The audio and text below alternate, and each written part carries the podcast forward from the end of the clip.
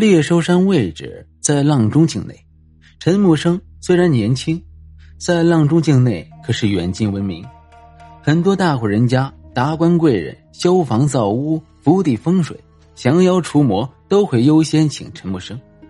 除了陈木生技艺高超之外，豪爽耿直，不贪图小利，为人正直。很多和他打过交道的人对他赞不绝口。久而久之，陈木生的大名如雷贯耳。但是陈木生本人却是非常低调，穿着打扮不奢华，最喜欢黑色衣物。看着自己这一身打扮，陈木生点了点头：“哎，还是黑色衣物更适合自己啊。”穿戴整齐之后，再次整理了一番工具，陈木生背着工具箱就出了门。当陈木生来到村子里的圆台时，有不少已经在此等候了。和村长点了点头，算是打过招呼。陈木生刚到一会儿，兄弟风水师兄弟俩也到了。此次全部人选已经到位。村长清了清嗓子说：“呃，这次破邪，全仗几位师傅，村里也派了十几位村民和师傅们一起，呃，一来带路，二来帮几位师傅打杂。”杜宾王胖子，陈木生是认识的，还有十几位村民，陈木生就不认识了。不过看看这些村民，都是年轻力壮之士，陈木生心想，看来村长特别重视此次破鞋。村长接着说：“呃，此次之行危险重重，老朽身为村长，本想和师傅们一起，奈何年事已高。”呃，怕误了师傅们的大事，所以老朽只能祈求老天保佑猎兽山村民和师傅们。老朽在村里备好酒菜，等师傅们凯旋。村长的话刚讲完，就听见兄弟风水师说话了：“村长放心，有我们兄弟在，保证破除一切邪恶。”村长向兄弟风水师微微点头。表示谢意，一群人浩浩荡荡的向目的地出发。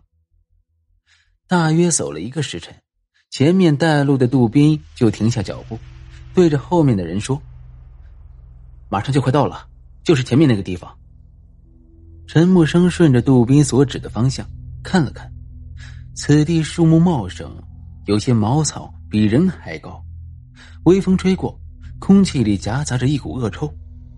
队伍里面的王麻子此时说话了：“各位师傅，一定小心！前面草丛中就有诡异情况，生人、动物一经此处，就会有生命危险。刚才的恶臭，就是这些动物们的尸体开始腐烂发出来的。”陈木生心想：“既然肉眼啥都看不见，那我就用木经书里面习得的天眼看看。”天眼一开，原来是两团怨气在作怪。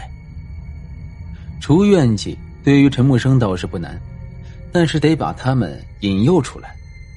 这时，独孤道人手握桃木剑，不知什么时候，一张符咒出现在了桃木剑上面，左手铃铛摇晃了十几下，口中念念有词。做法完毕，一声去，只见符咒慢慢脱离桃木剑。犹如有力生命一样，蹦蹦跳跳的向着诡异处跑去。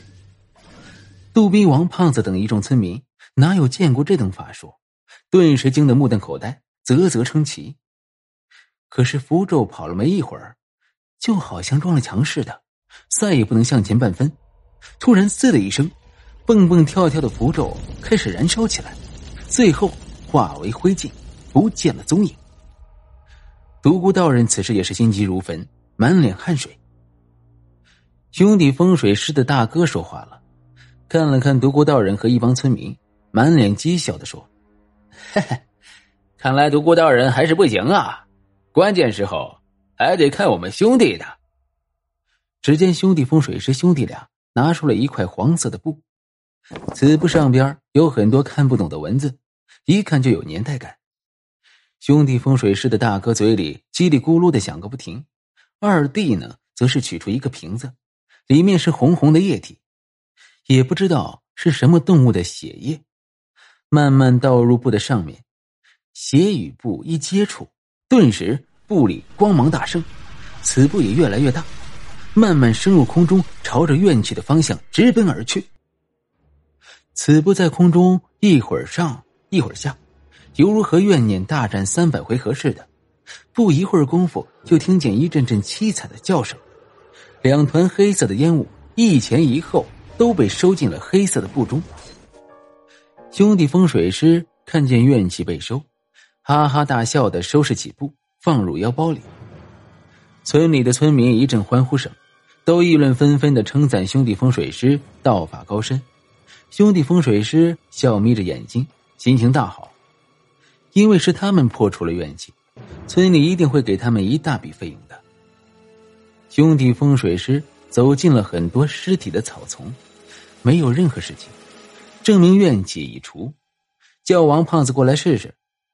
王胖子虽然知道此地已经没有任何危险，但还是胆战心惊的慢慢走过来。当王胖子走到兄弟风水师的右侧时，一不小心脚没有站稳，直直的摔入草堆里面，不停的往下掉。王胖子发出凄惨的叫声，不一会儿就不见了王胖子的踪影。陈木生、杜斌跑了过来，顺着草丛的痕迹慢慢往下找，一直找到。一个只能允许一个人通过的垂直洞穴，往洞里一看，里面黑黑的，啥也看不清。杜宾不停的朝洞里喊王胖子，喊了几十声，才听见王胖子的回应。知道王胖子还活着，大家心里才踏实。王胖子拿出身上的火折子，往四周看了看，此空间还挺大，一眼望不见头。看这构造，应该是大户人家的古墓。于是就把所见的告诉了上边的杜宾和陈木生。原本独孤道人和兄弟风水打算离开，一听有古墓，就又留了下来。因为他们都知道，大户人家的古墓肯定会有很多金银财宝。本来兄弟俩就贪财，互看了一眼，都看出对方心中的想法。陈木生对于古墓比较好奇，因为有怨气为非作歹，他倒要看看此古墓到底是谁的，又因为什么产生了怨气。于是救出了王胖子，和兄弟风水师以及在场的村民约定，今天回去好好休息，准备准备，明天一早再探古墓。